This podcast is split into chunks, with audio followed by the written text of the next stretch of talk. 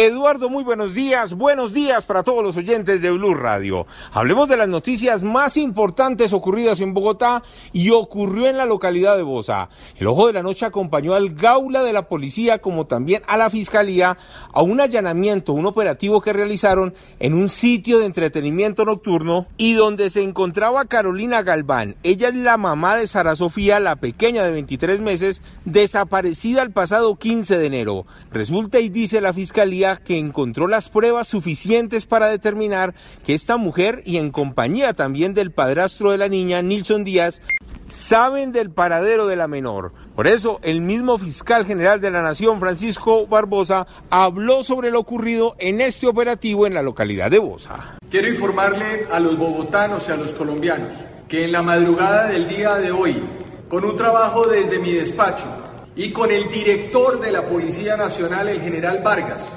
pudimos lograr la captura de la madre y el compañero permanente de ella en el marco del proceso por la desaparición de la niña Sara Sofía, que ha causado tanta discusión y tanto dolor por parte de la ciudadanía. En este momento los capturados se encuentran en la URI de la Fiscalía del sector de Puente Aranda y esperan que en las próximas horas le den a los investigadores las pistas necesarias para poder determinar dónde está la pequeña y todo lo que ocurrió con esta niña el pasado 15 de enero. Eduard Porras, Blue Radio.